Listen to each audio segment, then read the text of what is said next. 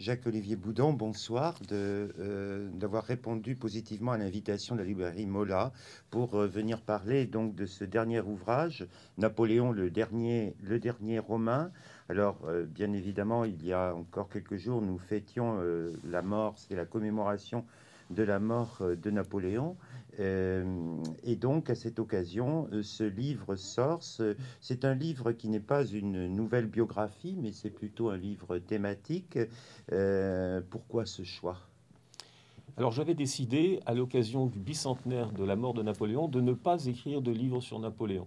Mais j'ai été rattrapé en quelque sorte par un éditeur, les, Belles Lettres en l'occurrence, qui m'ont proposé de réfléchir, comme je l'avais déjà fait, notamment dans un article que j'ai publié il y a quelques années sur Napoléon et l'hellénisme, qui m'ont demandé de réfléchir au rapport qu'entretenait Napoléon avec l'Antiquité et en particulier avec l'Antiquité romaine. Et à partir de cette réflexion, je me suis dit qu'il fallait prolonger, parce que euh, si Napoléon, et on aura sans doute l'occasion d'en reparler, si Napoléon est autant fasciné par les modèles euh, de l'Antiquité, c'est parce que, à l'instar euh, des pharaons égyptiens, par exemple, ou des empereurs romains, il veut se perpétuer, il veut se projeter dans l'avenir et en quelque sorte euh, atteindre une forme d'immortalité qui reste une obsession, ce dont je ne m'étais pas forcément autant aperçu en, en, travaillant sur Napoléon, mais qui m'est apparu comme une évidence en rédigeant ce livre. Alors effectivement, le XVIIIe siècle adore l'Antiquité. Euh, c'est la naissance de, l'archéologie avec Élus, euh, c'est l'histoire romaine de Rollin. Euh, il y a toute une formation à l'antique et durant la Révolution, les grands discours des grands orateurs de la Révolution seront inspirés par Démosthène, par Cicéron. Est-ce que Napoléon se situe dans ce prolongement?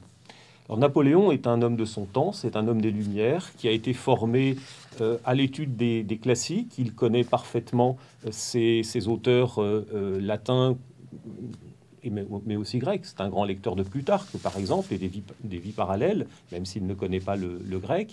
Et il a lu Rollin, par exemple, qu'il a annoté, puisque nous, avons, nous conservons les notes de lecture de jeunesse de Napoléon Bonaparte, qui ont été d'ailleurs publiées à la fin du, du 19e siècle par Frédéric Masson. Et ces notes de lecture sont très intéressantes parce qu'elles montrent les centres d'intérêt de Napoléon. Et parmi ces centres d'intérêt, il y a l'histoire, l'histoire ancienne euh, notamment, l'histoire ancienne de Rollin, la géographie. Bref, il a, euh, il a une connaissance très large euh, de, de ce qui se passait dans l'Antiquité et il poursuivra ses lectures parce que Napoléon est un grand lecteur, il est, toujours accompagné euh, de, bibliothèques portatives lorsqu'il est en, voyage, et il le sera d'ailleurs jusqu'à Sainte-Hélène, et puis lorsqu'il est à Paris, il, se fait, euh, il a sa propre bibliothèque dans les palais impériaux, mais il se, fait aussi venir livrer des livres qui sont à la bibliothèque impériale, donc euh, l'actuelle bibliothèque nationale. Donc il y a un rapport à, à, la lecture et en particulier à ces ouvrages de l'Antiquité qu'il a totalement euh, habité pendant, euh, pendant sa jeunesse, puis par la suite. Donc euh, pour Napoléon, ce sont vraiment des modèles. je me doute que ce qu'il recherche, c'est avant tout les grands conquérants de l'Antiquité, cette admiration pour les grands conquérants de l'Antiquité, pour Alexandre, pour Jules César, pour les pharaons. On en parlait il y a quelques instants. Qu'en faut-il en penser? Est-ce une admiration profonde? Est-ce un but de propagande? Quelle idée a-t-il là-dessus? Alors comme les autres hommes de la Révolution, il cite beaucoup, euh, notamment lorsqu'il est en Italie, les généraux romains, mais pas nécessairement César, parce que César, c'est déjà l'image du dictateur, et donc il ne veut pas être comparé à ce moment-là à César. Mais en revanche, il fait de nombreuses allusions à la romantique, comme euh, les les hommes de la Révolution se réfèrent à la République romaine ou se réfèrent euh, à, Athènes. Ce sont les, deux modèles qui sont constamment euh, utilisés par les orateurs de la Révolution. Napoléon fait la même chose. Alors, ce qui est très intéressant, par exemple, dans ses discours de guerre qu'il a euh, prononcés au cours de la campagne d'Italie, par exemple, il se réfère à, à la comparaison entre Rome et Carthage. Ça, ça vaut plutôt d'ailleurs pour, euh, pour la campagne d'Égypte. C'est-à-dire Rome, c'est la France, euh, Carthage, c'est l'Angleterre. Et euh, l'Angleterre doit être détruite comme Carthage a été détruite. Donc il y a cette assimilation. Ce que l'on constate, c'est que progressivement, plus les années passent, moins il fait référence dans ses discours à des personnalités de l'Antiquité, il finit par ne faire plus référence qu'à lui, c'est-à-dire à ses propres victoires, il fera référence, bien entendu, à Austerlitz après Austerlitz. Il a fait référence à la campagne d'Italie. Donc il y a une sorte de... il se démarque finalement de ces modèles, de ces modèles antiques, dont le principal, à partir du moment où il accède au pouvoir, est César. César qui devient la référence privilégiée de, de, Napoléon Bonaparte. Il, y a même eu, euh, il a même écrit à Sainte-Hélène un, traité sur, euh, euh, sur Jules César, et il a fort, enfin, il a une attitude un peu particulière à propos d'un texte qui est paru en 1800, qui est un parallèle entre Cromwell, Monk, César et Bonaparte, qui a été rédigé sous l'influence de son frère Lucien, qu'il a laissé paraître ensuite, il a sanctionné Lucien parce que le, pamphlet est, mal passé, parce qu'en réalité, il appelait à la restauration euh, de la monarchie. Mais ce qui est très intéressant dans ce traité, c'est que Bonaparte est supérieur à César il a réussi là où César a échoué. Alors ils ont évidemment des points communs, euh, l'Égypte, euh, euh, l'Espagne, le, enfin c'est pas encore vrai pour l'Espagne à ce moment-là, mais ils ont des points communs, mais ils ont aussi des différences, et en particulier la principale référence, la principale différence, c'est que Bonaparte est toujours en vie, alors que César, bien entendu, lui a été assassiné avant d'accéder au, au pouvoir suprême. Alors, si on revient à la monarchie, les monarques du XVIIIe siècle et des siècles antérieurs euh, savaient parfaitement organiser leur propagande en, organisant des fêtes, des réjouissances euh, à la gloire de la monarchie. Euh, les naissances royales, par exemple, étaient des occasions de, de fêtes pour capter et diriger l'opinion. Est-ce que avec Napoléon, on retrouve une la même tendance Est-ce qu'il reprend cette habitude d'organiser des fêtes à l'occasion de naissance euh, Est-ce qu'on a ça également? Alors Napoléon Bonaparte a très tôt compris qu'il euh, devait incarner le pouvoir, qu'il devait incarner l'État. Il a pris conscience, comme beaucoup de ses contemporains, Germaine de Staël le dit par exemple euh, dans, dans ses mémoires, il a pris conscience que la Révolution avait été désincarnée. À part Robespierre, on ne connaît guère les noms des hommes qui ont fait la Révolution.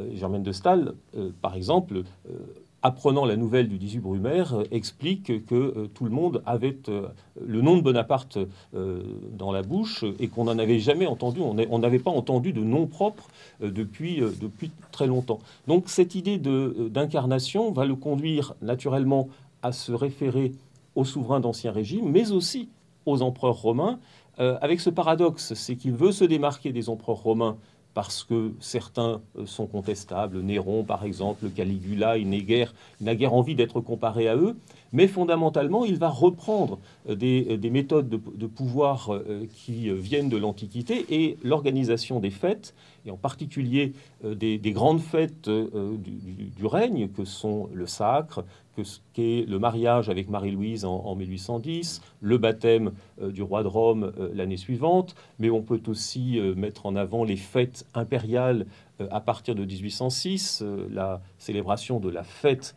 euh, de Napoléon le 15 août, qui se trouve tomber en même temps que l'Assomption, donc ce qui facilite aussi l'osmose entre fêtes civiles et fêtes religieuses autour d'un culte impérial qui mène, qui mêle finalement le christianisme et le culte à l'empereur. Il y a aussi la fête du 2 décembre. Bref, il y a, des occasions très nombreuses de, de festivités qui à chaque fois s'accompagnent de cérémonies grandioses. Alors à Paris, lorsque Napoléon est présent, euh, c'est à Notre-Dame que, s'organisent ces fêtes. Mais ces fêtes sont aussi l'occasion de faire participer le peuple, et là aussi c'est très romain, par euh, le biais euh, de spectacles gratuits, par des distributions de vivres et de boissons. Bref, cette idée finalement chère à Paul Venn, panem et circenses, le pain, le cirque, les jeux, se retrouvent aussi chez euh, Napoléon, qui a bien compris que c'était un moyen de, se, de, se, de s'attacher le, peuple euh, et de susciter finalement cet engouement populaire qu'il recherche. Vous venez de faire une allusion au christianisme. Euh, vous êtes spécialiste de Napoléon, mais vous êtes aussi euh, spécialiste d'histoire religieuse du 19e siècle. Et vous consacrez au milieu du livre un très très beau chapitre, un profond chapitre sur euh, ce thème-là, Napoléon et Dieu. Alors quel est le rapport entre Napoléon et Dieu? D'ailleurs, nous sortions d'une grande crise avec la période révolutionnaire. Et euh, est-ce que Napoléon s'est, a cherché à réconcilier justement avec le, pouvoir, avec le culte catholique? Qu'est-ce, que, qu'est-ce que vous apportez sur ce thème au milieu du livre? Alors la question du rapport euh, de, Napoléon Bonaparte à Dieu est une question qui est très ancienne, je dirais depuis, euh, depuis son, époque, euh, qui revient au bout du jour aujourd'hui, puisque on célèbre le bicentenaire de sa mort, et, naturellement, on, en est, on est amené à, s'interroger sur ce rapport à Dieu. Alors je commencerai peut-être par la fin, parce que il y a actuellement euh, ou va ouvrir plus exactement euh, euh, une exposition sur la, mort de Napoléon au musée de l'armée aux Invalides, donc Napoléon n'est plus, avec cette réflexion sur le rapport de Napoléon à Dieu au moment où il meurt. Dans son testament, il explique que je meurs dans la religion catholique et romaine dans laquelle je suis né, en, en, substance. Donc il a conscience au moment de sa mort qu'il est né chrétien et qu'il doit mourir en chrétien parce qu'il veut mourir en souverain chrétien. D'ailleurs, il, va se confesser à l'abbé Vignali, qui est l'aumônier qui a été envoyé par sa mère euh, depuis Rome. Euh, il se confesse et surtout, il, euh, organise son, la, veillée funèbre, il organise une chapelle ardente pour bien manifester cette, cette image du souverain chrétien. Et d'ailleurs, les premières représentations de Napoléon sur son lit de mort, qu'on retrouve, il y a à la fois des croquis qui ont été pris par des, euh, personnes qui étaient sur place. Et puis ensuite, on, va retrouver ces images. Je pense par exemple à un tableau euh, d'Horace Vernet de 1825. On voit toujours le crucifix sur le corps de Napoléon. Et puis progressivement, l'image va se laïciser, le crucifix euh, disparaît et on voit par exemple sur les images d'Épinal, on voit davantage d'autres attributs euh, de euh, Napoléon, son sabre par exemple, une légion d'honneur.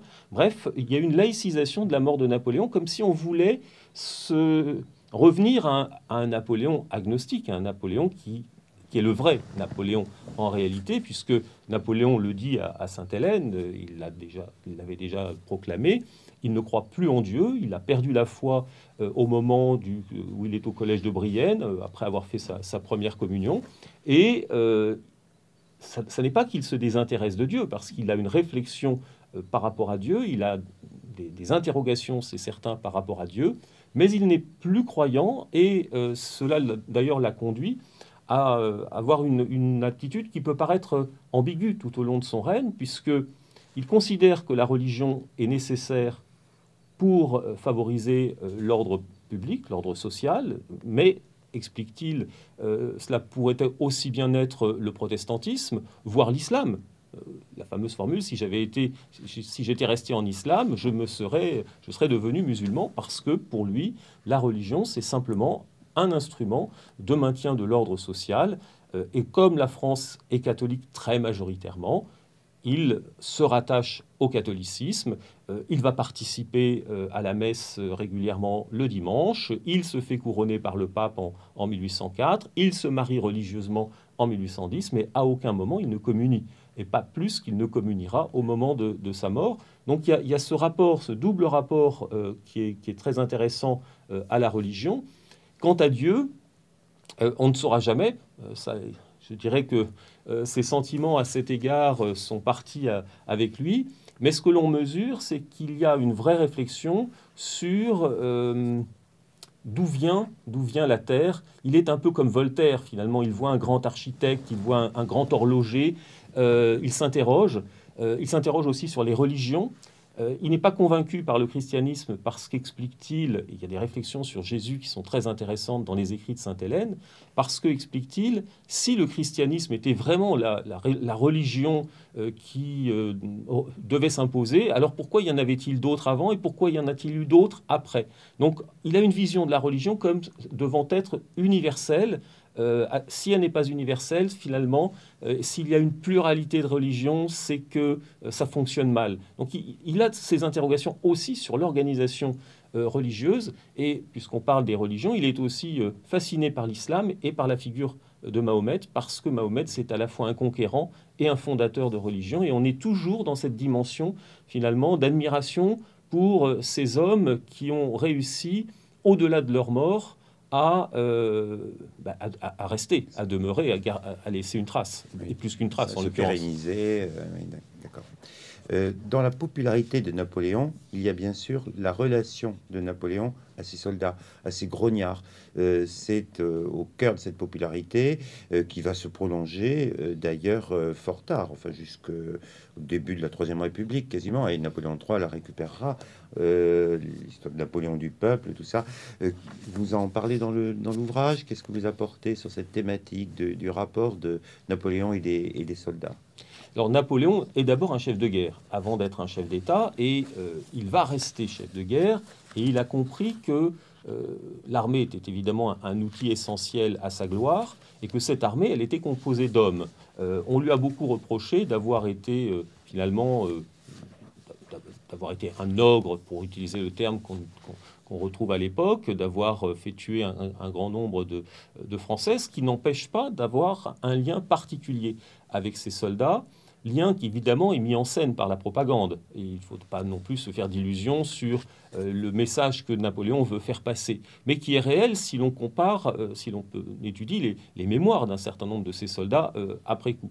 Alors, comment cela se passe? Par exemple, dès, ses premières campagnes, il va adresser ses discours de guerre à ses soldats qui sont un, moyen de galvaniser la troupe et de, faire comprendre aux soldats qu'ils sont dirigés. Et finalement, on est avec une armée comme on est avec une équipe de football. Euh, il, faut une, il y a une dimension euh, psychologique et morale qui est très importante. Et si l'on veut vaincre, d'ailleurs il l'écrit quelque part, si l'on veut vaincre, il faut que les soldats soient persuadés que le chef est, devant eux et, ou, derrière eux, mais en tout cas va les porter, va les pousser à la victoire. D'ailleurs, ce que l'on remarque dans euh, l'histoire militaire de Napoléon, c'est qu'il est tellement persuadé de son étoile, comme il dit, de son, de son destin, qu'il en persuade euh, les troupes et que lorsque ces troupes vont en, euh, en campagne, lorsqu'elles entrent sur le champ de bataille, elles savent déjà qu'elles ont un, plus par rapport à l'adversaire parce que précisément Napoléon est à leur tête, alors que parfois, lorsqu'il n'est pas là, ben, ces, mêmes armées, ces mêmes soldats euh, sont battus. Donc les discours de guerre comme euh, élément de, galvanisation des troupes sont importants, et puis il y a surtout le contact direct, euh, qui n'est pas simplement une image d'épinal. il, il n'hésite pas à aller à la rencontre des soldats, L'exemple le plus célèbre, c'est celui de la visite au bivouac à la veille de la bataille de Sterlitz, mais qui est très significatif, même si là encore ça a été repris par la propagande, pour éclairer ce rapport qu'il y a entre le soldat et euh, Napoléon. Euh, rapport qui va aussi se traduire par la distribution des fameuses médailles de la Légion d'honneur, qui ne sont pas réservées aux, officiers, mais qui peuvent aussi être attribuées aux soldats, sans parler des promotions. Donc il y a tout un système qui fait que euh, Napoléon euh, reste proche euh, de ces hommes.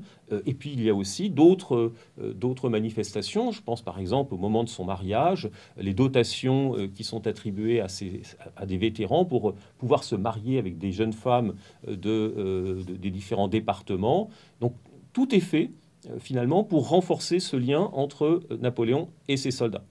Alors naturellement, il y a quand même eu 850 000 morts français pendant les guerres napoléoniennes. Il y a eu un grand nombre difficile de, chiffrer, euh, euh, d'invalides, euh, d'éclopés, etc., qui, lorsqu'ils rentrent en France, n'ont pas forcément une très grande sympathie pour Napoléon, mais je dirais que c'est cette, frange des, soldats, que l'on voit d'ailleurs dans l'imagerie, qui disparaît le plus rapidement, au profit des plus valides, qui, au fur et à mesure que les années passent, en effet, ne vont, ne vont retenir de la période napoléonienne que les périodes de gloire, c'est le temps de leur jeunesse, et d'une certaine manière, ils vont contribuer à euh, développer la légende euh, napoléonienne sur laquelle Napoléon III va s'appuyer.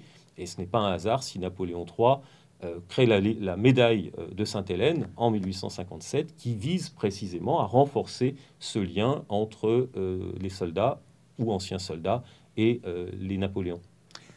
Alors, la librairie Mola est positionnée à Bordeaux. Je suis moi-même un historien euh, bordelais. Nous avons d'ailleurs fait sortir récemment un ouvrage intitulé Mémoire noire. Euh, Bordeaux était une grande ville de la traite négrière euh, derrière Nantes. 480 expéditions à peu près au XVIIIe siècle.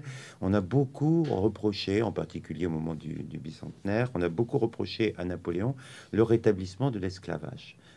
pourquoi pourquoi a-t-il rétabli l'esclavage? Je ne peux pas esquiver la question. Alors Napoléon Bonaparte rétablit l'esclavage, ça c'est un fait avéré qui n'est pas apparu avec les polémiques récentes, on le sait euh, depuis 200 ans. Euh, simplement, c'est une, question qui a été beaucoup euh, mis en avant dès 2005, au moment du bicentenaire d'Austerlitz, avec notamment la parution d'un livre de Claude Ribes, Le crime de Napoléon, et puis c'est revenu ces, derniers temps. donc c'est un fait avéré. Pourquoi l'a-t-il rétabli? Parce que à ce moment-là, donc nous sommes en 1802. Euh, le traité de, d'Amiens, la paix d'Amiens, prévoit la restitution à la France euh, des colonies qu'occupaient les Anglais. Alors ces colonies, pour, euh, pour un certain nombre d'entre elles, je pense notamment à la Martinique, n'avaient pas connu l'abolition de l'esclavage. la Martinique a été occupée donc dès 1794 et la, l'abolition de l'esclavage date du, début de 1794, donc il n'y pas eu le temps de, euh, l'abolir. Donc euh, Napoléon doit légiférer sur euh, la situation de ces colonies où l'on n'a pas aboli l'esclavage. C'est aussi vrai des Mascareignes, c'est-à-dire la Réunion et, l'île Maurice, île de France à l'époque. Pour d'autres raisons, c'est parce que les propriétaires sur place avaient refusé d'appliquer la loi. donc pour ces colonies, on décide que la loi de 1794 ne s'appliquera pas et que par conséquent on n'abolira pas euh, l'esclavage, c'est une, on, maintient le, statu quo.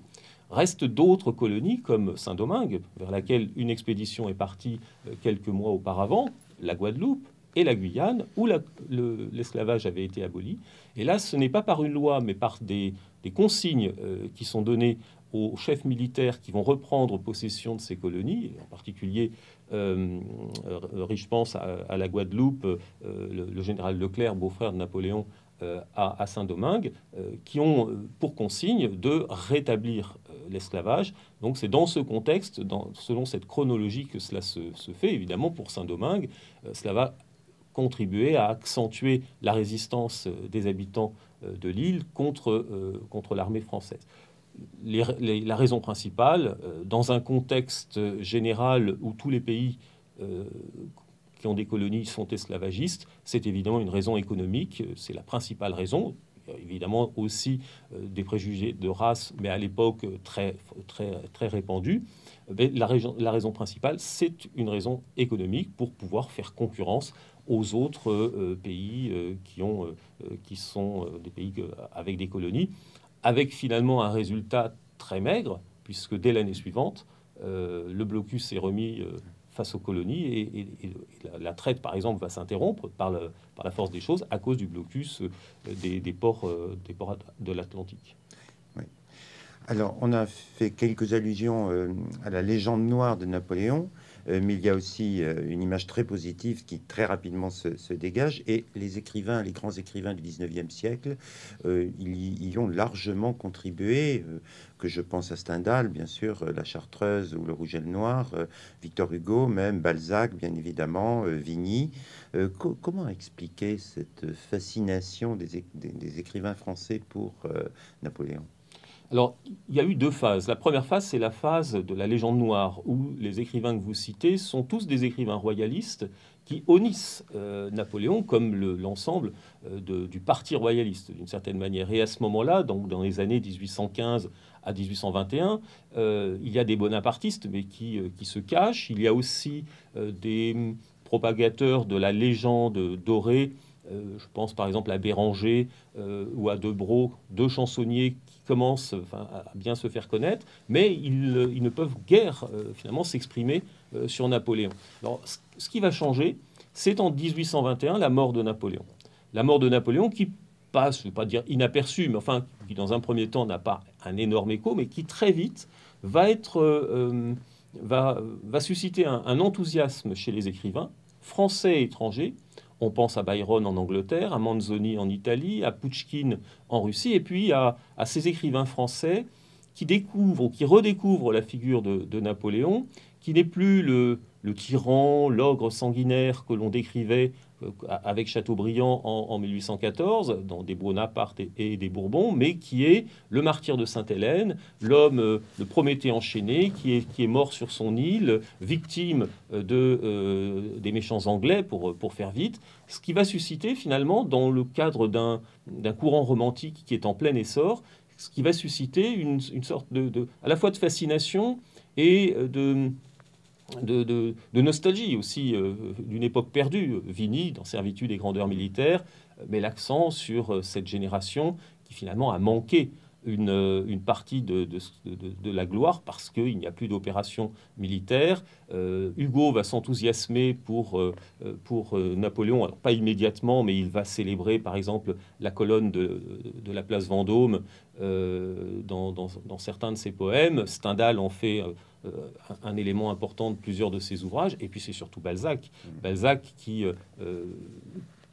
qui fait de Napoléon un des personnages principaux, d'une certaine manière, de la comédie humaine. Euh, il est partout euh, dans, la comédie humaine, soit directement, soit par euh, des anciens soldats de, la Grande Armée. Donc il y a en effet une, une nouvelle légende qui naît de la part, encore une fois, d'auteurs qui étaient royalistes, qui ne sont pas nécessairement devenus bonapartistes, mais qui voient dans Napoléon, l'homme Napoléon, un personnage essentiel à l'histoire euh, nationale.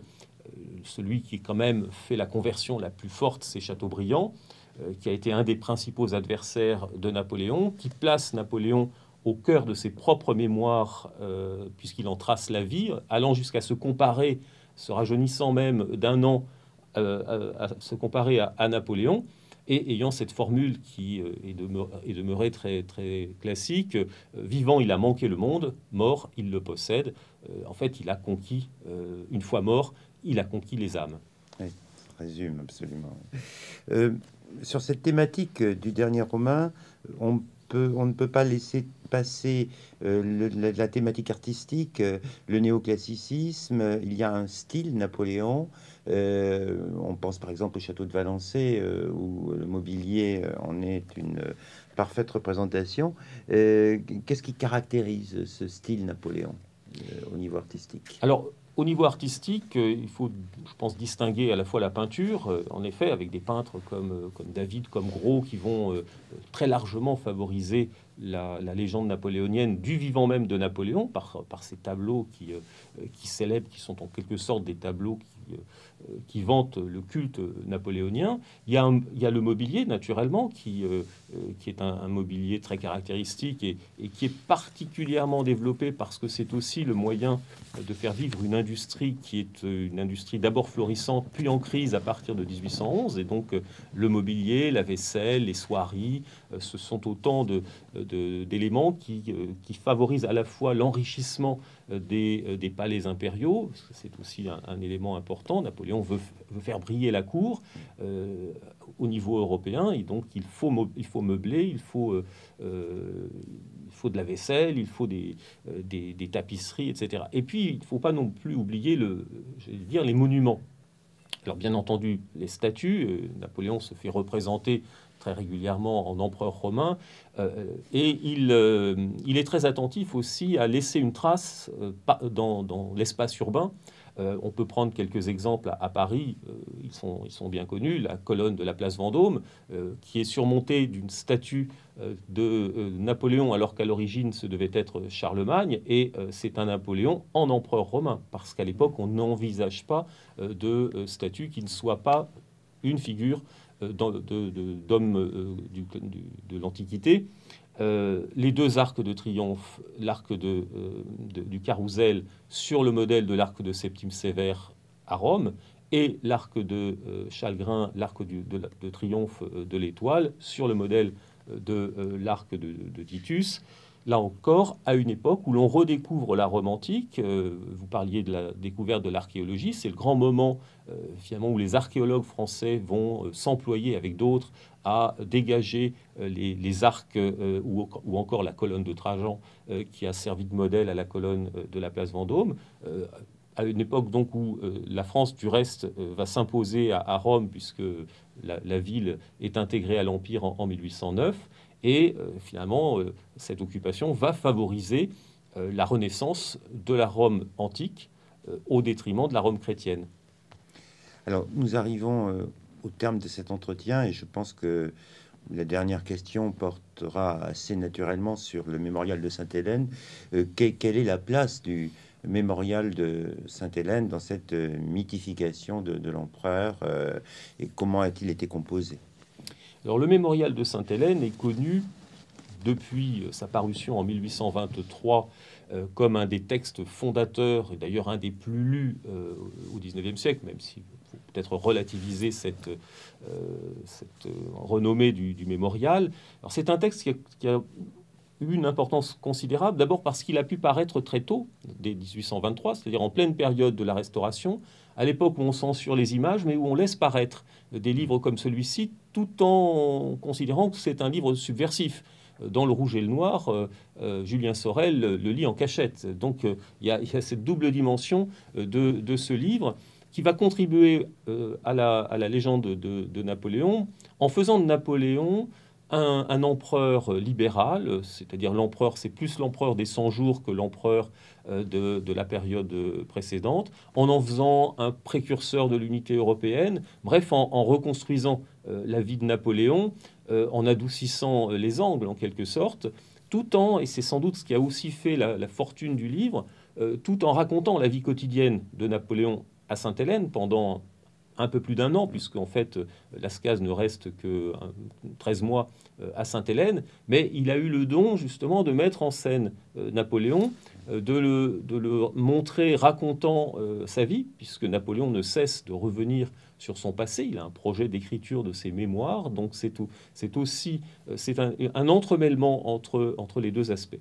Alors il se trouve qu'on a retrouvé euh, euh, à la British Library récemment le manuscrit original de, de Lascaz. Ce manuscrit qui avait été saisi par les, par les Anglais lorsque Lascaz a quitté Sainte-Hélène à la fin de 1816. Il en avait retrouvé une copie, mais on s'aperçoit en comparant les deux textes, finalement, qu'il a rajouté des éléments dans la deuxième version. Ce qui ne veut pas dire, à mes yeux, qu'il invente. Il a probablement euh, des souvenirs euh, qui reviennent à, son esprit, mais euh, la, première version, le manuscrit original, est, plus épuré que la seconde. Et au fur et à mesure que les années passent, il va aussi apporter des modifications.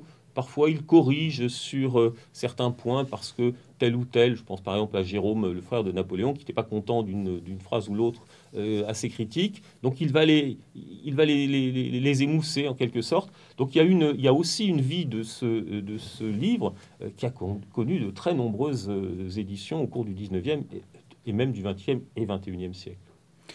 Bien. Alors nous, avons, euh, nous arrivons au terme de cet entretien. Euh, euh, vous avez une activité éditoriale intense et sorti également cette année Les Quatre Sergents de, La Rochelle aux éditions Passé Composé. à quel sujet vous vous consacrez actuellement? Quels sont vos prochains, prochains, prochains ouvrages? Alors le prochain, c'est en principe un atlas qui s'appelle L'Empire en carte, c'est-à-dire un atlas du monde à l'époque napoléonienne. D'accord. À la fois sur la France, l'Europe, mais aussi le reste du monde. D'accord. Nous le découvrirons avec plaisir. Merci beaucoup. Merci à vous.